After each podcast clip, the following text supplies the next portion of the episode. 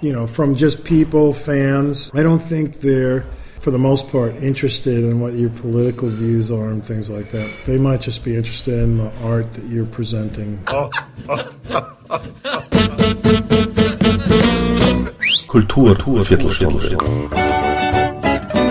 Podcast-Reihe von www.kulturwoche.at.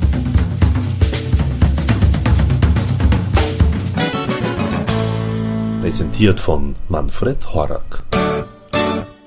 Lifecycle heißt das aktuelle Album, das Yellow Jackets mit dem Gitarristen Mike Stern aufnahm.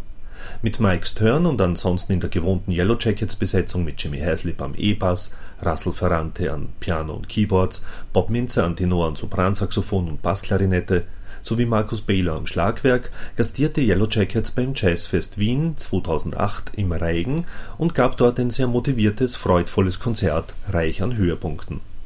Bestechend auch das Album mit zehn neuen Stücken von Minzer, Haslip, Stern und Ferrante, das, wie so oft bei Yellow Jackets, eine Kluft zwischen verschiedenen Musikgenres schließt. Stichwort Fusion. Lifecycle ist beileibe kein zeitgeistiges Album und unterliegt somit auch keinen etwaigen modischen Zwängen. Dafür kommt eine unglaubliche Vitalität zu Gehör mit hervorragend eingespielten und spielfreudigen Musikern. Ein Grammy-verdächtiges Album. Was hinter dem Albumtitel steckt und wie es zur Zusammenarbeit mit Mike Stern kam, erzählte mir Jimmy Haslip in seiner bewährt ausführlichen Form.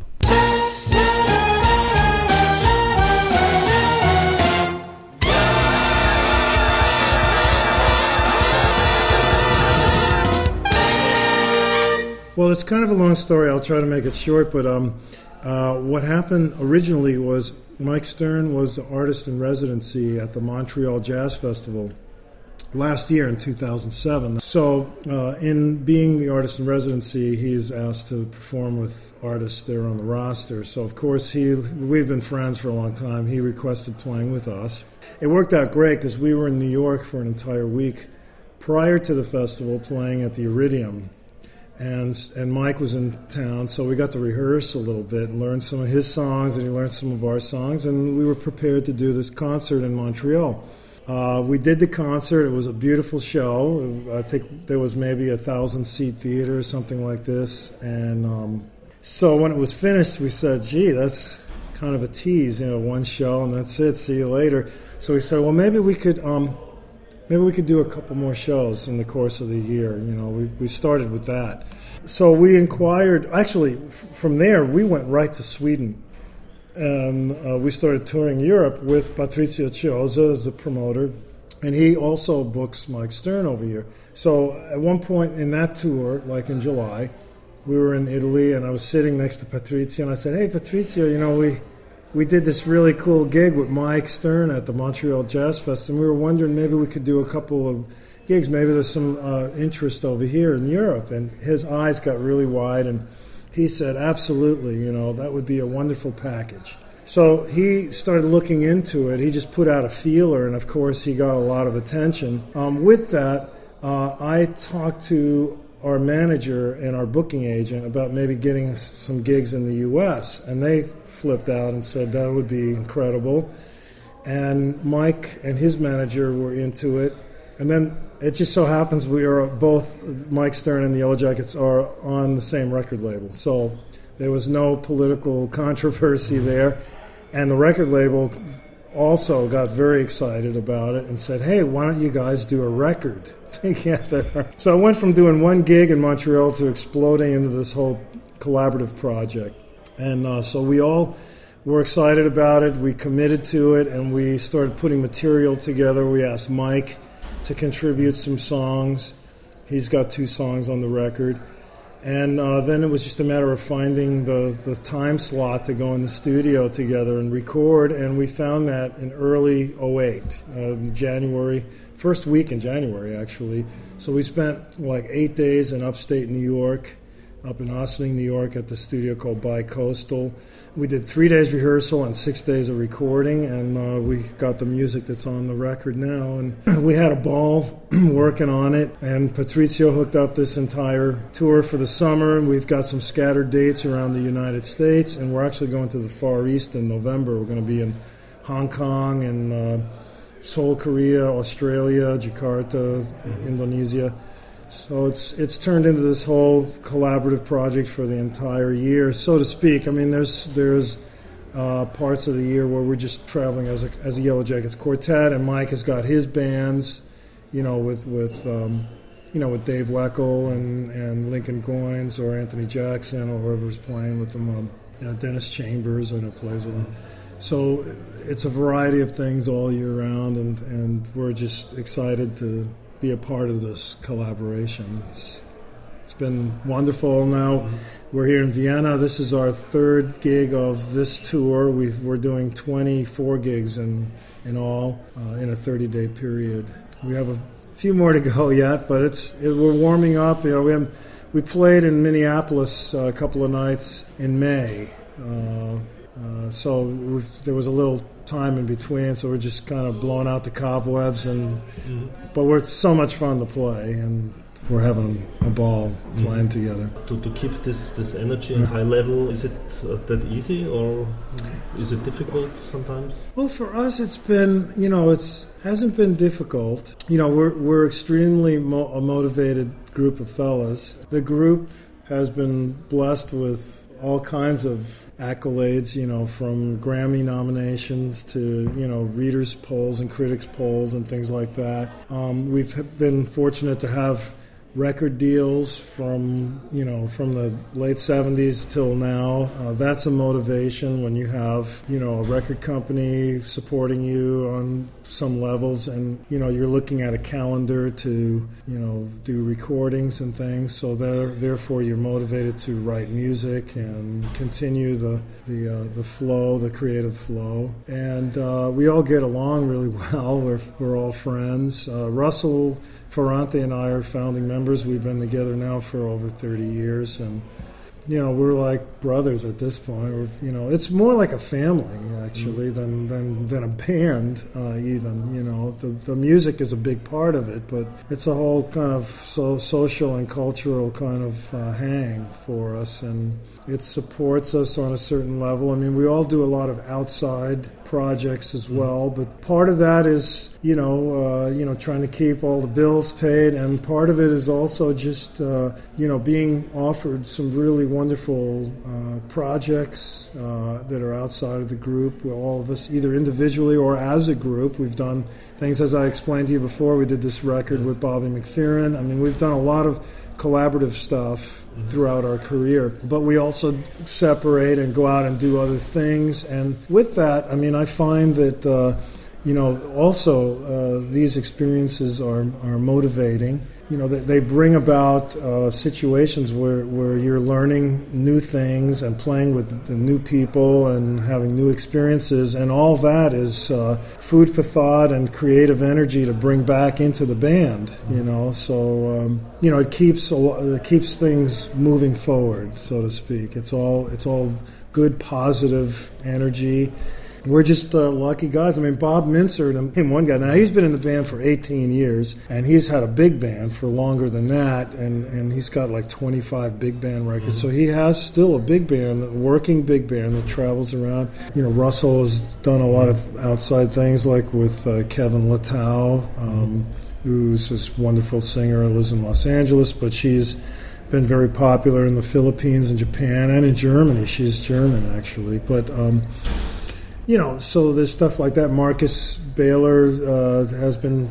on the road playing as well, besides the O Jackets with Kenny Garrett, John Scofield, and Josh Redman's Elastic Band. You know, I mean, I've been touring with the Allan Holdsworth, Alan Pasqua group with Chad Wackerman, and I do a lot of other things. I've, I just went to uh, Russia earlier this year with mm-hmm. Eric Marienthal, Chuck Loeb, Jeff Lorber, and Will Kennedy. You know, so we do a lot of interesting things. Uh, what I think is interesting anyway, and it and it, it does build uh, a lot of motivation within all of us. So when we get together, we're all f- full of energy and ready to move on to the next project.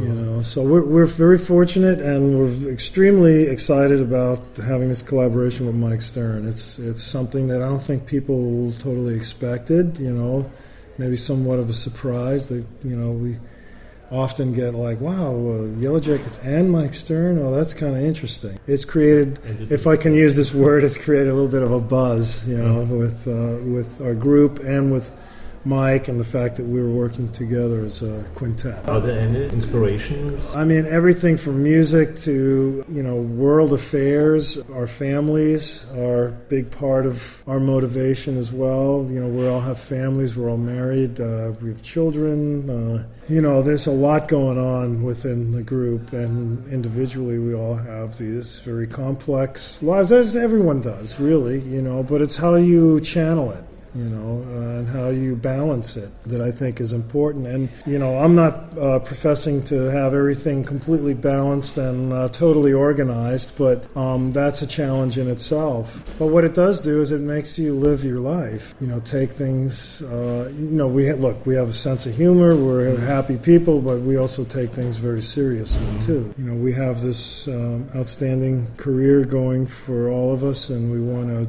keep that in motion, and uh, we want to support that as well and, and feed it. So it's a hey, every day is a challenge. You wake up, there's all kinds of things going on and on CNN, and there's you know.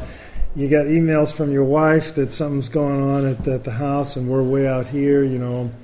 Um, so there's always things like that. They could be distractions, but I find that you know you could take those things and funnel, funnel them into uh, a creative, positive uh, twist, you know. And yeah, I mean, you know, we write sad songs, I guess, too. But but even with, uh, I think one, I'll, I'll, never forget uh, one of our earlier records. We wrote some music that was, you know, it was somewhat melancholy music uh, for the most part, but at the same time, there was some very positive uh, feelings in the music, and someone wrote a uh, review that we were the Anton Chekhov's of jazz fusion.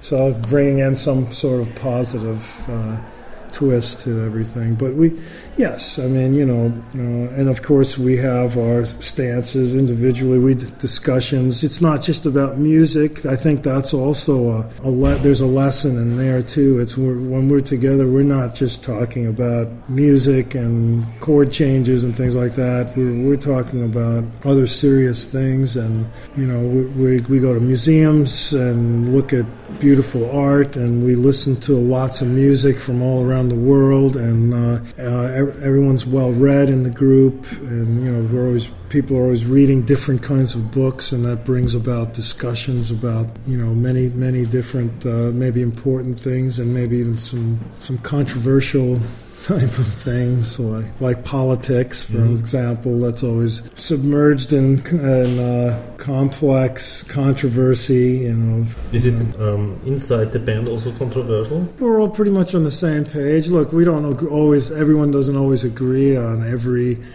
issue with the band, but that's also a good thing. You know, you, if everyone was, you know, like Stepford people, then. Uh, you know, I think it would be quite bland, you know. So, yeah, a little uh, uh, indiscretion, uh, you know, as far as, um, or, you know, maybe some sort of uh, disagreement here or there, is, that's fine. Mm-hmm. And, and we're all gentlemen about it, too. And we all respect one another. I think that's really important when you respect your colleagues, even if you're having a disagreement. Um, it's all good stuff. I mean, it's all uh, has it all has purpose and meaning, you know. So none, none of it is thrown out the window and dismissed. Uh, we accept any kind of challenge in that respect, and it's made us stronger as a unit too, you know. And of course, you know, we've gone through our ups and downs with business, and you know, I mean, there's all sorts of things, you know, when you really sit down. And it, this it's not just our band it's all bands and all artists around the world are dealing with such things. So um, we're just um, happy to be playing music. We, we don't take our uh, situation for granted and we, we, we feel honored and, and uh, uh, you know somewhat given given a gift in that we're allowed to to do this as a, as a living. You go out and play music and make records and DVDs yeah. and you know speak with people like you and you know um, you know, reflect our thoughts and our views on some level. And you know, you know well, if you're if you're on the bus with us at some point, you you might hear some heavy political. Uh-huh. Uh, conversations. We're all pretty much on the same page with that. There's one member that's not that's seeing eye to eye with the way we see the politics, but that's good. You know, then we have these discussions. You know, like about our uh, our uh, administration for the moment. We're we're looking forward to moving on from that. Mm-hmm. You know, for example. So. When you're on tour in America, is the audience from Yellow Jackets, you think, uh, interested to know on, on, which side you are? I don't so? think so. I think, in fact, what I get usually from you know from just people, fans that that are supporting a group or an artist. I don't think they're for the most part, interested in what your political views are and things like that. They might just be interested in the art that you're presenting to them. And I think that's a good way to leave it, you know, just have that relationship with your audience. Um, if people out there get a deeper message, that's good too, you know. But bottom line is if they're grooving on the music and they're happy listening to what we have to play, that's the basic relationship. And, and that in itself is valuable. You know, people, I think there's a lot of stress in the world. People come to see a band like this uh, to get away from that stress and to maybe escape a little bit, you know. So why bring some more stressful things into that, you know, like politics and you know, we might mention something, but we won't make a big deal out of it, you know. And for the most part, I don't know if you saw most of the show. We just played tunes yeah. and we announced the tunes and we talked about this new record and uh, our collaboration with Mike, and that we left it at, at that, you know, mm-hmm. and just let the people enjoy the music and our job is to present the best uh, performance of that music. So that's the bottom line, you know. But you know, I have people coming up to me all the time. When we played in Italy last night, this guy came up to me, wanted me to autograph his CD, and he said he'd been listening to us for a long time, and he says he always when he listens to us, he gets goosebumps and he cries. Uh, he gets very emotional about our music. And that's wonderful. That's on a deeper level. Crying is good. You know, it, it, releases stress, right? Mm-hmm. I cry at concerts. I listen to music sometimes. I see a movie and makes me cry, you know. You know, I don't feel self-conscious about stuff like that. I think it's good.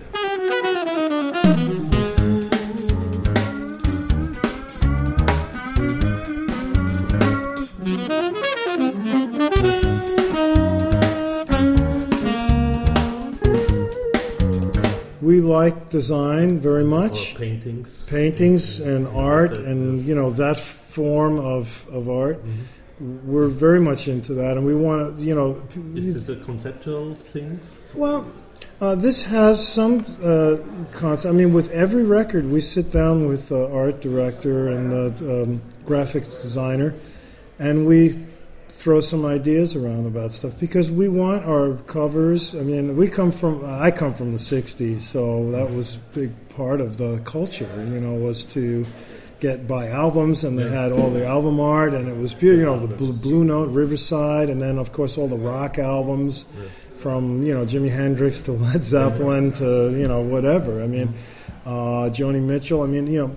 Uh, graphics was always a big part, and it's a visual part it's when I look at a cover of a CD, it's uh, I'm hoping that it's giving me some glimpse of maybe what the music is like, or or at least conjuring some kind of image in my mind as to you know what it is, but also something that maybe is curious or gratifying for me to look at. You know, like a beautiful painting. Um, so. Uh, for instance, the life cycle. Uh, I mean, uh, we came up with this title uh, I came up with it while we were in upstate New York, and I mean, the title meant a lot to me personally because I was thinking about people that have just passed on, like Michael Brecker, Joe Zawinul, you know, of course, Don Alias, and uh, a very good friend of mine just passed the other day, uh, Dave Carpenter, an incredible bass player person. You know, a lot of a lot of people have been moving on, and uh, you know, this just started thinking about life and my kids, and you know, the other members in the band, kid, their kids and families, and moms and dads and grandparents, and I was just thinking about all this stuff, and I was just thinking about, and then I started thinking about the cycle of life, you know, and and then I, again I started thinking about the first Yellow Jackets record had a guitarist, it was Robben Ford, and then we haven't had a guitarist in a long time, and now we're doing a record, you know, some 28 years later with a guitar player, so there's a cycle, and I was thinking of life, and then cycle, and then life cycle. So uh, then it was a matter of trying to figure out some kind of graphics for that, and we really couldn't come up with anything until I saw um, a little uh, brochure on a 1950s art exhibit uh, called "The uh, Birth of the Cool."